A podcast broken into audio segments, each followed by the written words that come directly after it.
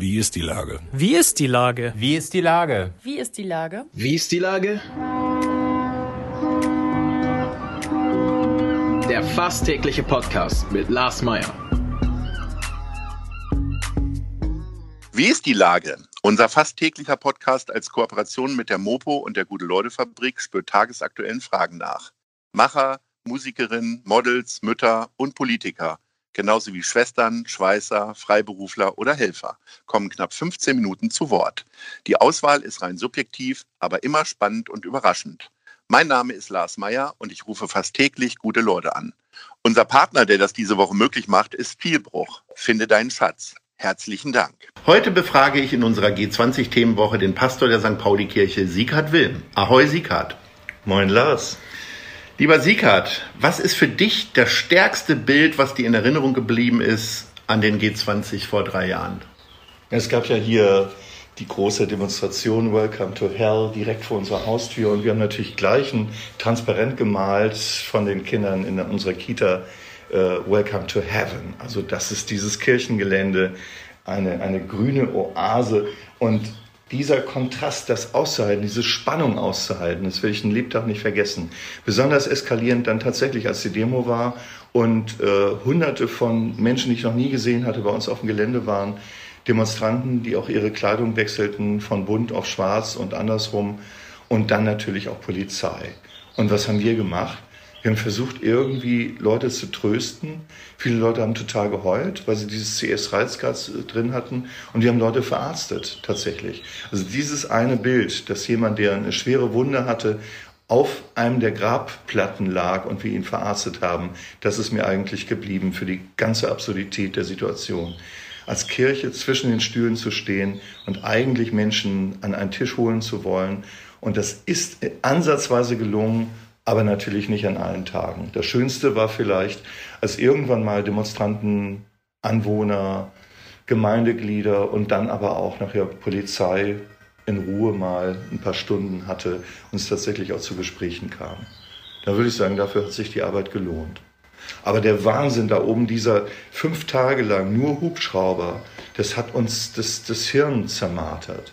Ich habe das erste Mal überhaupt äh, CS-Reizgas äh, auch in die Augen bekommen und habe mächtig husten müssen. Und zwar, während wir gerade geläutet haben und eingeladen haben zum Friedensgebet und alle Leute, die in die Kirche kamen, mit tränenden Augen und hustend. Und mhm. äh, das schwappte eben auf, auf unser Kirchengelände mit rauf zum Friedensgebet. Und die Leute kommen, obwohl sie gar nicht beteiligt sind, als Geschädigte hier die Straße runter. Das fand ich grauenvoll. Also man war ausgesetzt, ohnmächtig. Ja, und für was hat es gebracht? Das ist ja die Frage. Ne? G20, was hat es denn wirklich gebracht? Das mhm. Abschlussdokument. Hat sich das gelohnt? Die ganze Stadt hat sich gespalten über diese Fragen. Für was? Bevor wir zu deinem Fazit kommen, wollen wir erstmal zum Anfang kommen.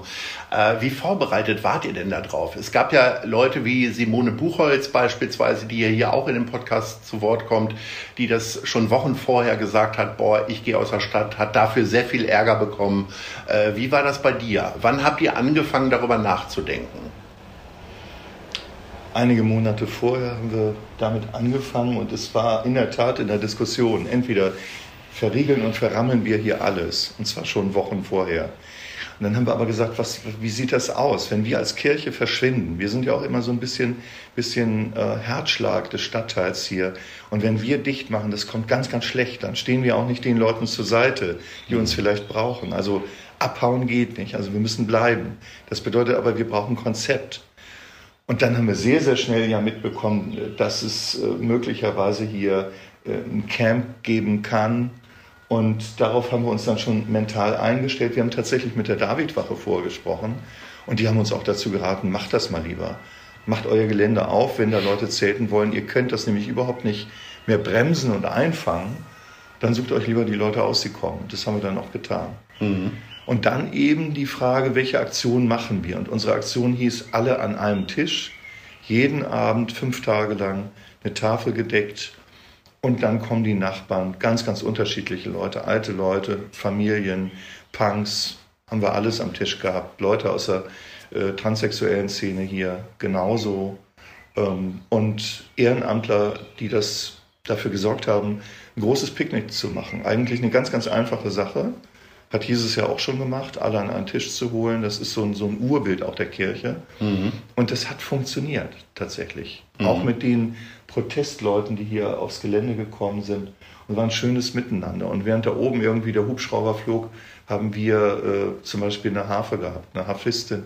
Die hat wunderschön gesungen und eine Harfe gespielt. Natürlich grotesk auch irgendwie. Ja. Du hast es ja in deinem Buch, was neulich erst erschienen ist, St. Pauli meine Freiheit, auch sehr intensiv beschrieben äh, in dem Kapitel.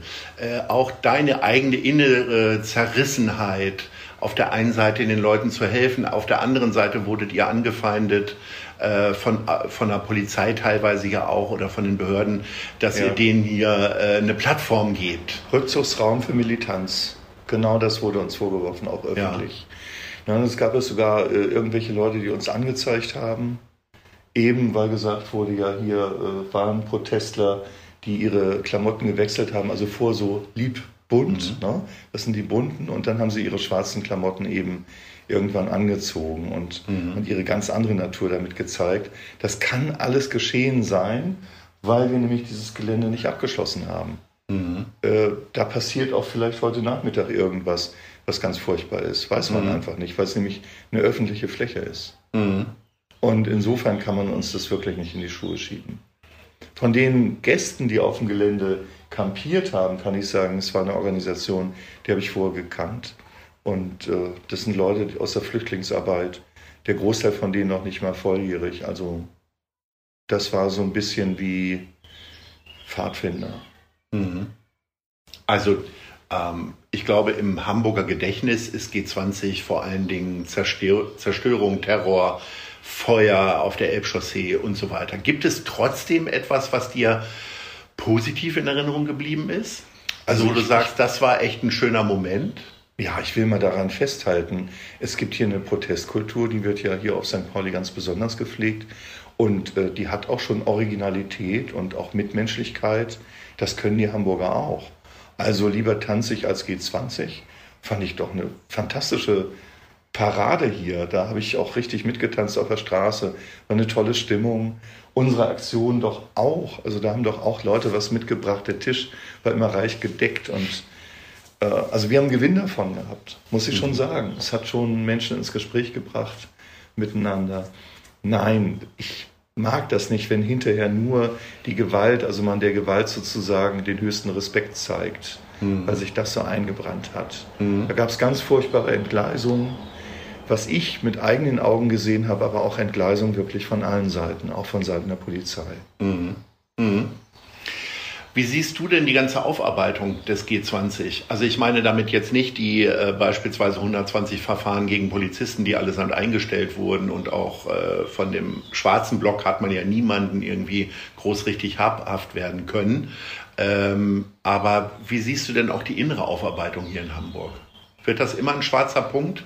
in der Geschichte bleiben? Also wir hatten eine Veranstaltung hier im Stadtteil in der Schanze, die ja ganz besonders betroffen war mhm. und wo der, wo der Schock ja tief sitzt, weil es ein aufgegebener Stadtteil war. Die Polizei zog sich zurück, hat den Plünderern das Feld überlassen und das war, da hat man schon gemerkt, also es ging, glaube ich, zwei oder drei Stunden so, dass Nachbarn eben wirklich immer noch traumatisiert waren, da vorne standen mit Tränen in den Augen und die Situation geschildert haben.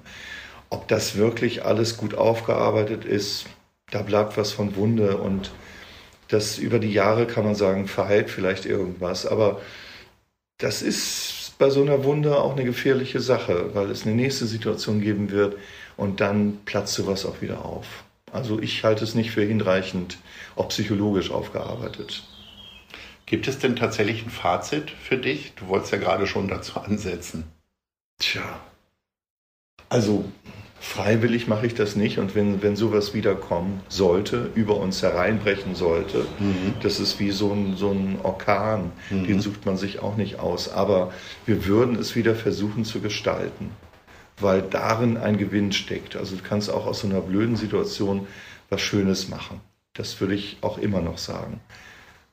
Und insofern nicht Kopf in den Sand stecken, nicht weglaufen. So verstehe ich auch Kirche nicht, sondern ran und die Situation anfassen zulassen und gestalten. So. Und das geht, da geht eine Menge.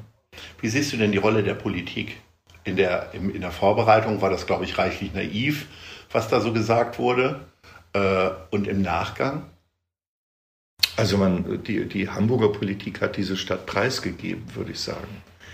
Es ist die reinste Naivität, das in diesem Stadtteil zu machen, also hier im Herzen der Stadt, gibt ja auch gar keine Bewegungsfreiheit wirklich und auch gar keinen Kontakt mit der Bevölkerung. Also insofern, warum nicht irgendwo in Hamburg, aber dann in, in einer Ecke, wo alles viel besser zu schützen ist, als in diesem unübersichtlichen Bereich direkt vor der Nase einer linksmilitanten Szene. Das wusste doch auch jeder. Mhm. und äh, also dieser, dieser Verkauf der Stadt, wo die Stadt ja auch, es war ja, es tatsächlich ja auch infrastrukturell war, war die Stadt lahmgelegt, ja. Und das haben wir, wir haben Leute, die pflegen, äh, die pflegen Senioren, die pflegen Kranke, die kamen nicht mehr durch die Stadt, die kamen nicht mehr zum Patienten. Ne? Das ist, ist ein Chaos gewesen. Und und da hat die Stadt nichts getan. Also das hätte man doch politisch gestalten müssen, ordnungspolitisch auch, dass man äh, die Infrastruktur, die dringend notwendige Infrastruktur aufrechterhält. Und dafür gab es kein Konzept. Die Stadt hat auch auf Nachfrage noch zwei Tage vor äh, G20 gesagt, äh, die Schule bleibt geöffnet. Wieso? Gibt es kein Problem mit. Kindergarten natürlich, Normalbetrieb. Mhm. Und man hätte schon längst evakuieren müssen und schließen müssen. Mhm. Kann ich nicht nachvollziehen. Jetzt drei Jahre später gibt es immer noch so Orte oder Begegnungen, wo du tatsächlich aktiv immer noch daran erinnert wirst oder ist es quasi aus dem Alltag raus, die Gegebenheiten? Also mir geht es tatsächlich immer noch darum, wenn ich beispielsweise äh, Haltestelle Holzenstraße hingehe, das war mein Weg, weil ich eigentlich damals an dem Freitag wollte ich Richtung Altona Bahnhof gehen. Ich wohne ja in Altona und habe dann bei Twitter gesehen, dass da auf der Elbchaussee richtig Brände sind und Unruhen toben und so weiter und bin dann Richtung Holzenstraße gegangen. Wenn ich heute Richtung Holzenstraße gehe, ist das für mich immer so der, der G20-Weg dann zur, zur S-Bahn. Es gibt ein paar Brandstellen, die kannst du sehen. Da sind nämlich die Kopfsteinpflastersteine im Schanzenviertel tatsächlich kaputt. Mhm. Da hat es gebrannt. Also das Feuer hat die, die, diese Steine zerstört. Ne? Also mhm. da, das ist mir neulich aufgefallen. Das sind richtige Narben, die noch zu sehen sind. Aber äh, ich denke halt, halt an die Menschen. Also ich meine, das sind ja Gemeindeglieder, die damals auch dabei waren, die auch ehrenamtlich mitgemacht haben. Und es ist immer, immer noch wieder ein Thema ne, unter den Leuten. Also insofern auch drei Jahre danach immer noch wie eine, eine Störung oder wir reden darüber wie eine Schlacht, die wir eben gemeinsam überlebt haben. Ne? Ja. Ja, ja, aber nicht schön. Lieber Sickert, herzlichen Dank. Das war unser Gerne. Gespräch zur Themenwoche G20. Ich wünsche dir, dass du weiter munter bleibst und dass irgendwann die Erinnerung völlig ausgelöscht wird zu diesen schlimmen Tagen. Ja, nie. Also äh, Erinnerung auslöschen auf gar keinen Fall. Erinnerung brauchen wir, ist total wichtig. Sonst lernen wir Menschen nichts. Aber die Wunde, dass die Wunde nicht, nicht mehr bleibt. Also ich selber muss sagen, Mensch, hier waren noch so viele redliche Menschen, die haben es doch nicht verdient, dass da so eine Schwade CS-Gas auf sie kommt und, und, uns die Augen drehen. Also das war, wo ist die, auch die Verhältnismäßigkeit gewesen?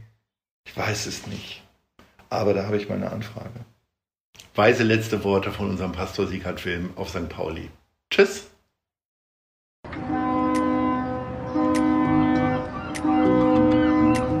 Dieser Podcast ist eine Produktion der Gute-Leute-Fabrik und der Hamburger Morgenpost.